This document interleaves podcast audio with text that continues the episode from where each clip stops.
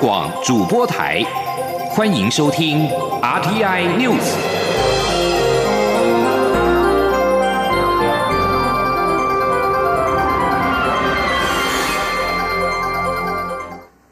各位好，我是陈怡君，欢迎收听这节央广主播台提供给您的 RTI News 新闻。开始，先来关心最新的国际消息。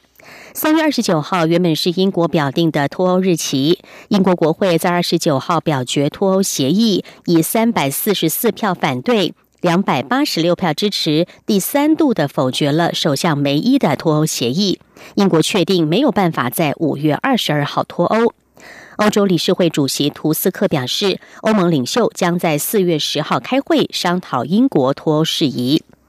欧盟领袖上周为梅伊所设下的延后脱欧期限条件，指英国国会如果在二十九号结束之前通过梅伊的脱欧协议，那么英国将可以延后到五月二十二号脱欧。但是如果仍然没有办法通过脱欧协议，那么英国就必须在四月十二号之前向欧盟清楚表达下一步的脱欧做法。欧盟执委会发言人二十九号表示。现在看来，英国有可能在四月十二号无协议脱欧。他说，欧盟对于英国在四月十二号午夜无协议脱欧已经有充分的准备。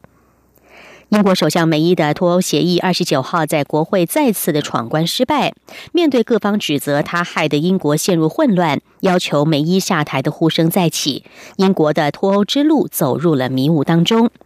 梅伊在表决结果出炉之后表示，英国会找到其他方法继续前进。英国现在必须在四月十二号之前决定下一步的动作，可能无协议脱欧，或者是向欧盟寻求再次延长脱欧期限。而欧洲股市在今天收红，但是从盘中高点压回，就是因为英国国会表决第三度的否决了首相梅伊的脱欧协议，大幅提升英国无协议脱欧的可能性。伦敦金融时报白种股价指数上涨百分之零点六二，收在七千两百七十九点。法兰克福 DAX 指数上涨百分之零点八六，收在一万一千五百二十六点。法国巴黎 CAC 四十指数上涨百分之一点零二，收在五千三百五十点。继续把新闻焦点转回到台湾，行政院前院长赖清德登记民进党总统初选，挑战寻求连任的蔡英文总统，蔡赖对决正式展开。赖清德二十九号举行新书发表会，书中他提及曾经向蔡总统请示特赦贬、台独等议题，引发剑指总统争议。赖清德表示，执政功过共同承担，他没有剑指总统或是逼宫。赖清德甚至一度哽咽地表示，他宁可输了这场选举，也不可能伤害蔡英文总统。他希望能够与蔡总统进行典范级的君子之争。而对于蔡赖配的可能性，赖清德说，他既然要参加初选，就是为了争取国人支持，让他有机会承担，没有其他考量。他还呼吁外界不要以宫廷剧的角度来看待民进党的总统初选。记者刘玉秋的报道。民进党展开党内总统初选之际，副总统陈建仁二十九号透过脸书宣告阶段性任务，希望明年告一段落，判给蔡英文总统更大空间，形成最强组合，立拱蔡赖配的意味浓厚。对此，已登记参加党内总统初选的行政院前院长赖清德在新书发表会上接受媒体提问时表示，他对陈建仁的表态事前不清楚，但他一直很尊敬陈建仁。不过，赖清德也强调自己。既然投入初选，就是要争取承担的机会，没有其他想法。那我既然出来参加初选，目的是希望能够求得国人的支持，让我有机会接棒承担责任。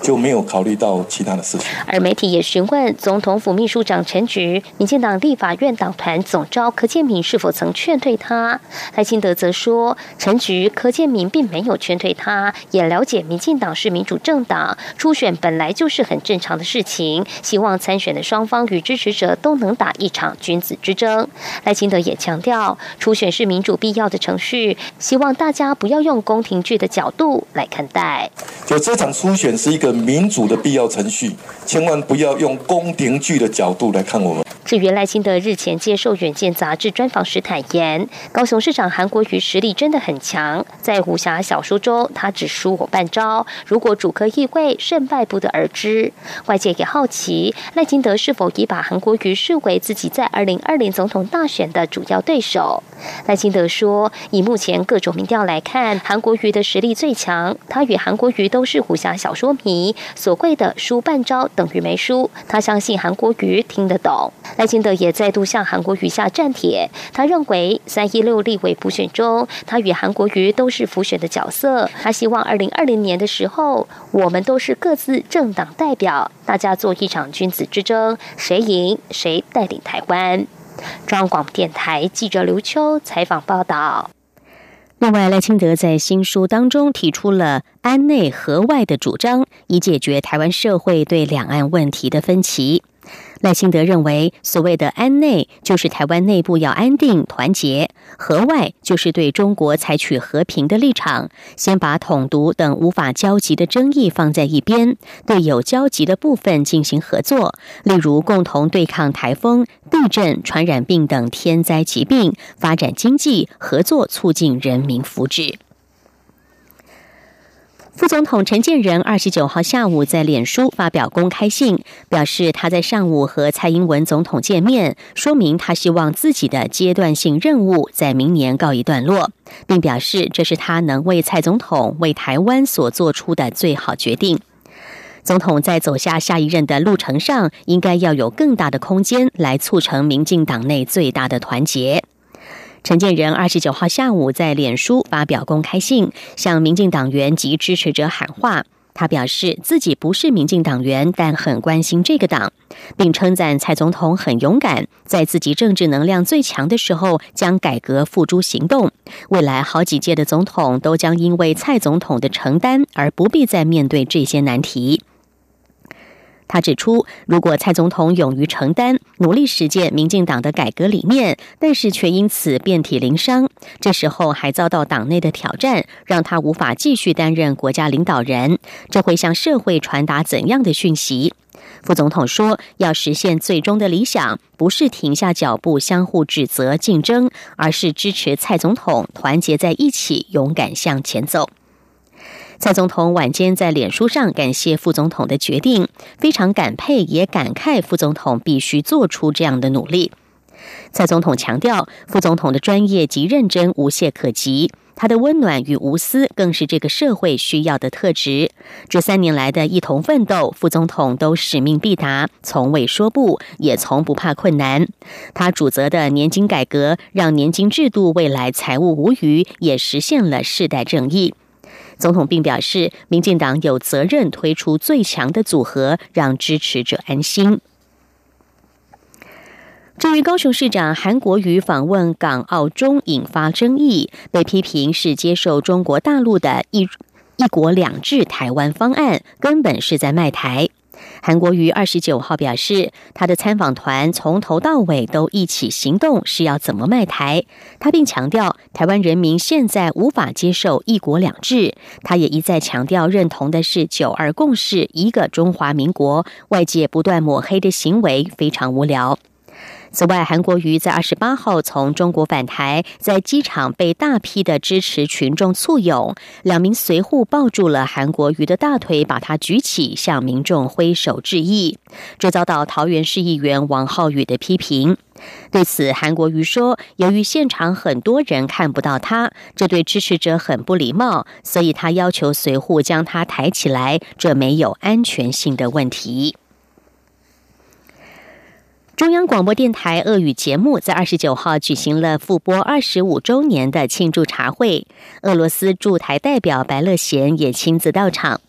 央广董事长陆平表示，央广身为台湾最重要的国际媒体，期盼在大家努力之下，央广的俄语节目能够持续增进台俄交流，迈向下一个精彩的二十五年。记者杨仁祥、杨雨清的报道。在欢乐的气氛中，央广董事长陆平以及俄罗斯驻台代表白乐贤共同切下插有二十五岁蜡烛的蛋糕，庆祝央广俄语节目在今年复播二十五周年。除了俄罗斯驻台代表处，央广过去俄语节目主持人也一起回娘家庆祝。政治大学斯拉夫语系学生更是带来精彩的俄国传统舞蹈表演，现场充满浓浓的俄罗斯风情。央广董事长陆平表示，央广作为国家电台，是台湾唯一一个持续用俄语播出。的广播电台，而他去年到莫斯科举办听友会，也参访了今日俄罗斯及俄罗斯卫星通讯社等国家媒体，双方有许多合作空间可以继续增强。我，希望这些合作项目都能够继续加强啊，因为呃，我们我们的文化传统跟俄罗斯的文化传统有非常多可以互相借鉴、互相学习、互相想象的空间。那么，作为一个台湾最重要的国际媒体 RTI 啊，我们肩负着这样的责任。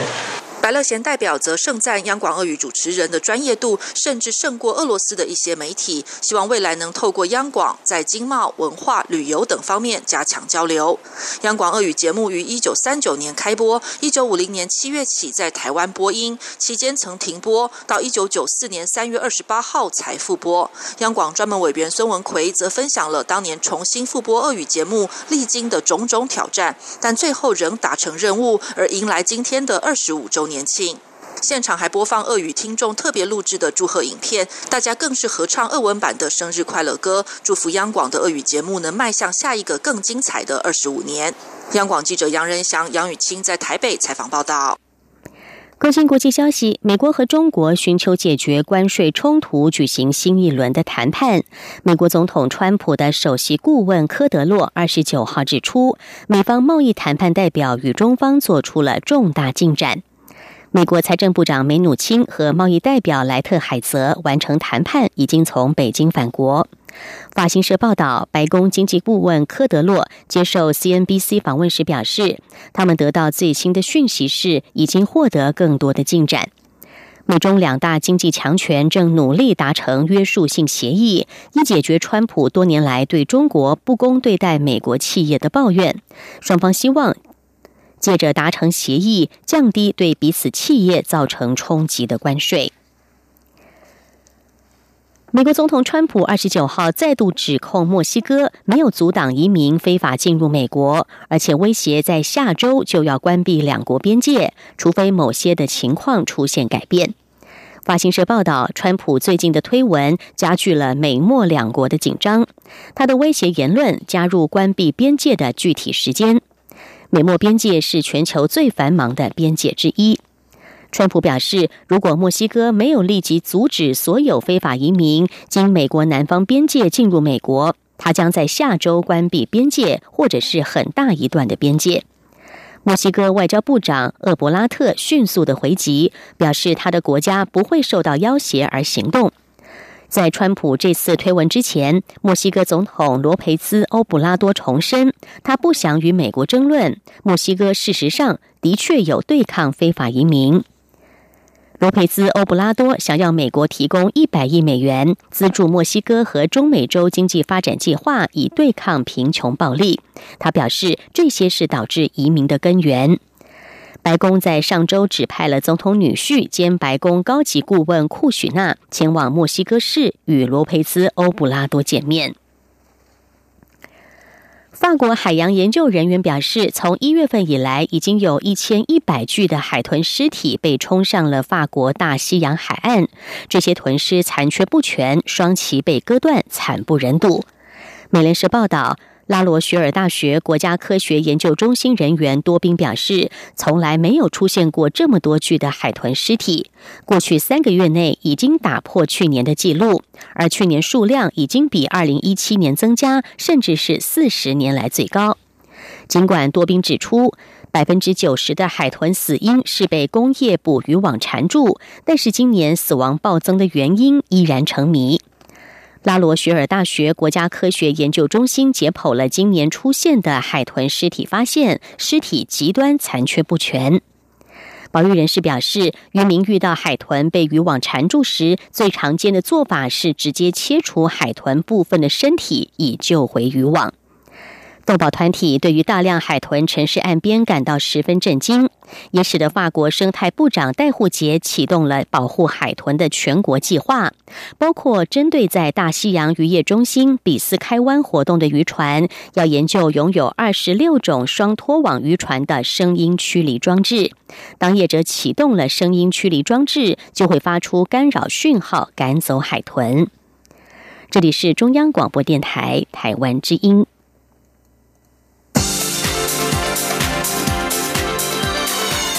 里是中央广播电台台湾之音，欢迎继续收听新闻。欢迎继续收听新闻，我是陈怡君。妇幼节即将到来了，立法院在二十九号三度通过了《儿童及少年福利与权益保障法》修正草案，要给予儿少更周全的保护。这次修法有六大重点，包括托婴中心应该加装监视器，防狼防阻狼师以及不适任的保姆进入体系。六岁以下高风险儿童要特别保护，警察得强制介入协助访视，建立六岁以下儿童死因回溯分析以及通报人身份保密等等。新法之所以增订了托婴中心应该加装监视器，就是要回应先前幼儿园爆发集体虐童的案件，不仅能保障当事人家长查明事实，也有助于双方厘清责任。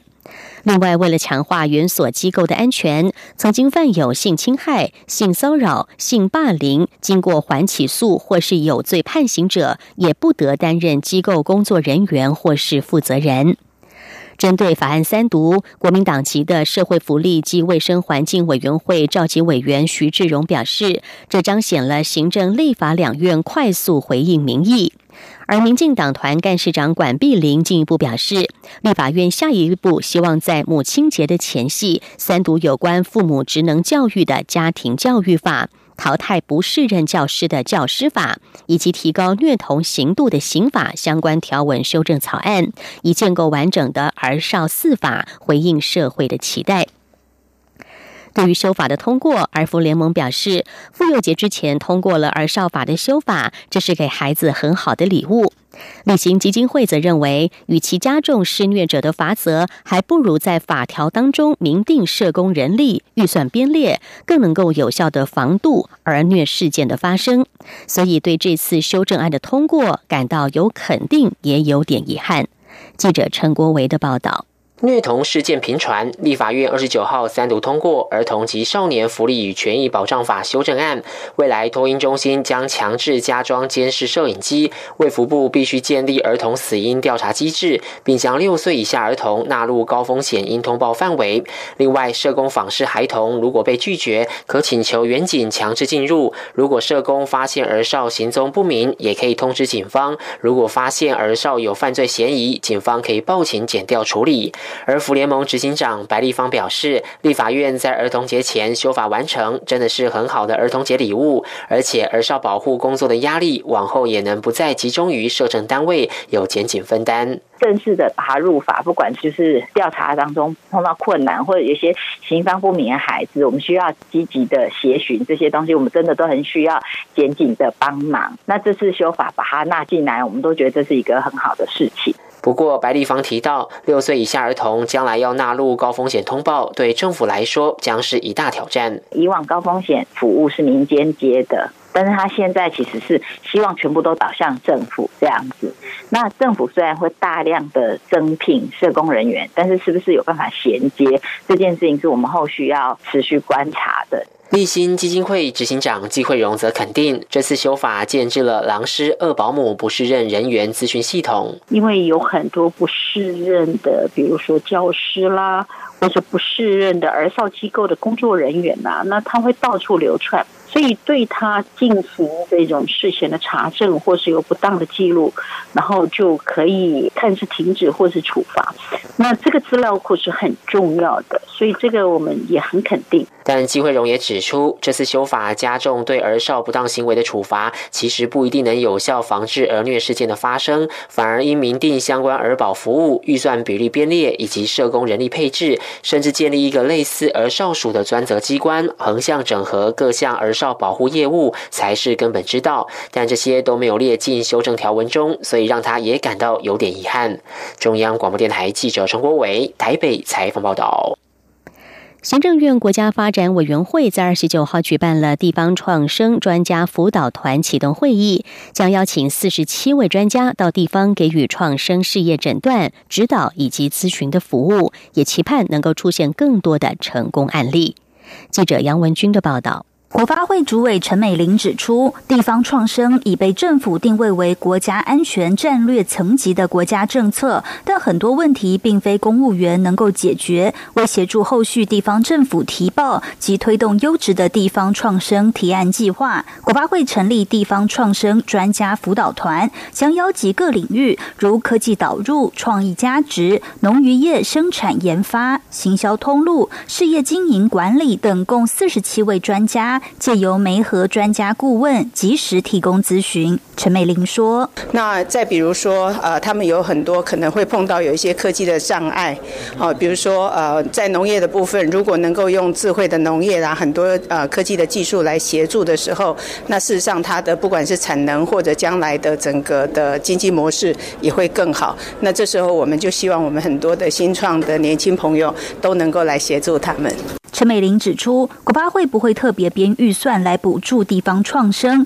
而是借由专家们的力量，为地方指引一条路，用投资的方式跟地方成为命运共同体。陈美玲提到，过去的补助方式常常流于形式，钱花完了、核销完了就结束了，成果就会打一个问号。因此，未来会以投资代替补助，主要以民间资金为主，但国发基金仍会视情况挹注。陈美玲也强调，地方政府不要想着借壳上市，不要以为有地方创生就比较容易争取到预算，还是要把事情做对比较重要。陈美玲也说，尽管参与的专家学者都只能获得出席费跟车马费，但相信大家都是为了成就台湾未来的发展才愿意帮忙。中央广播电台记者杨文君台北采访报道。国际政治来看到印度的大选，目前距离印度全国大选还剩下两周。印度总理莫迪二十九号预测，他所领导的执政联盟将会在大选轻松获胜，囊括更多席次，扩大在国会的过半数优势。但是，部分独立分析师认为，莫迪过去四年的施政带来失业率升高，并且让农民的收入缩减，生计陷入困境，可能会使莫迪的执政联盟选票大幅减少。全球最大民主国家印度将在四月十一号到五月十九号之间分七个阶段进行全国大选投票，大选结果将在五月二十三号宣布。莫迪在今天接受印度共和国电视访问时，预测他所领导的执政联盟将可以轻骑过关，赢得胜利。二零一四年的上一届大选，莫迪所带领的印度教民族主义政党印度人民党以及盟友赢得了印度将近三十年来在国会取得的最大过半数优势，击败了长期执政但是却因为疲弱经济失去民意的国大党。在莫迪过去四年的执政时间，印度经济虽然取得了增长，但是成长不平均，使得中下阶层的农民和劳工面临失业和生活困境，也连带威胁莫迪本届大选的得票率。泰国，则在二十四号举行了二零一四年军事政变以来的首次大选。虽然是各方期盼，却因为军方恋战的意图明显，玩弄选举法规，难以落实真正的民意。在此种制度的设计之下，泰国难有任何一个政党获得绝对多数。未来的合纵连横势必导致政局不易稳定。泰国的民主还有漫漫长路要走。请听以下的专题报道。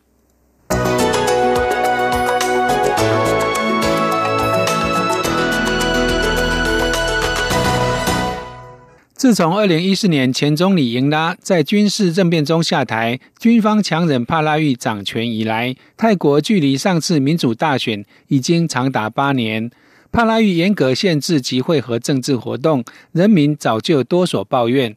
而在民间不断要求示威之下，帕拉育为了平息民怨，在一再推迟之后，终于在二十四号举行大选。美国有线电视新闻网在专文报道中，将这次大选视为军军方诉求稳定、希望帕拉育继续执政的集团，跟争取民主、要求恢复民主的势力两大阵营之间的对决。然而，军方为了继续掌权，为大选量身定做了新的游戏规则，成为这次大选最受诟病之处。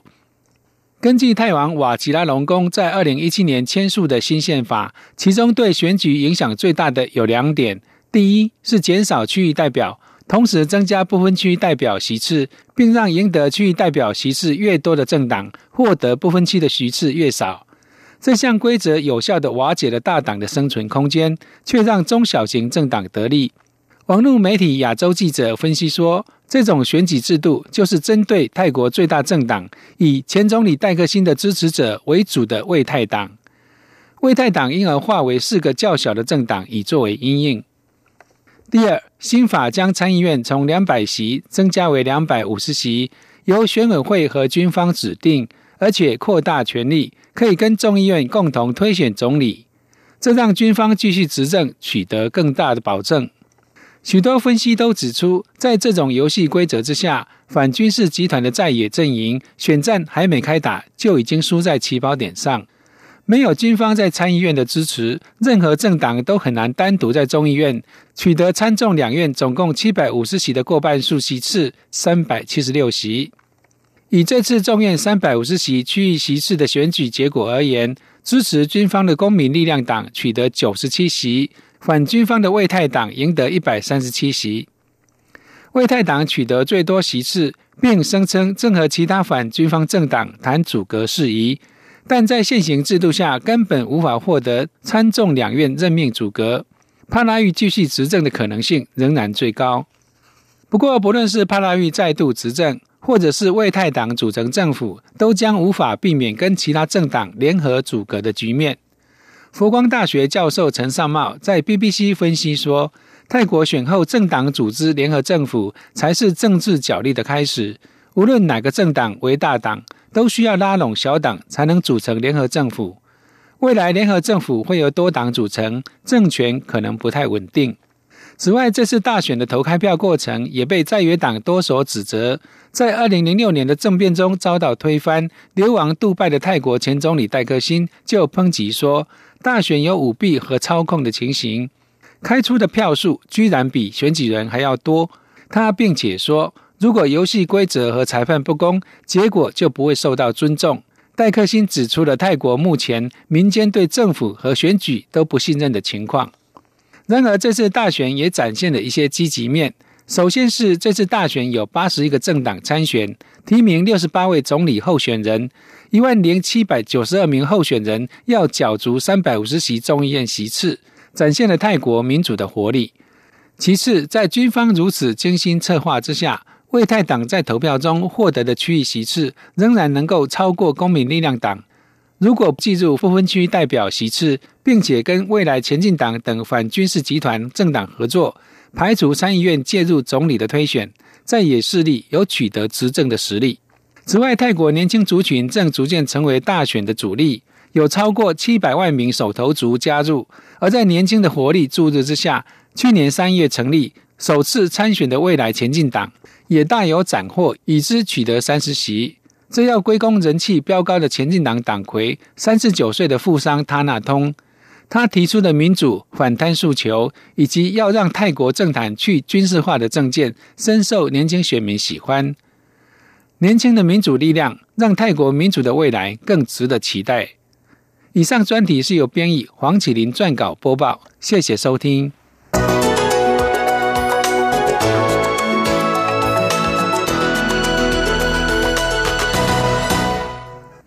以上 T I News 由陈义军编辑播报，谢谢收听，这里是中央广播电台台湾之音。各位听众。台北时间四月六号星期六晚间七点至九点，本台将播出总统府音乐会特别节目。届时各地听友都可透过中波一四二二千赫、一五五七千赫及短波六一零五千赫、六一八零千赫、九四七零千赫、九六六零千赫。九六八零千赫以及一一六四零千赫频率收听。另外，您也可以透过央广网站 www 点 rti 点 org 点 tw 收听及收看原时段央广主播台、台湾小百科、恋恋台湾、新南向新朝向以及我的奇想世界等节目将暂停播出，造成不便，敬请。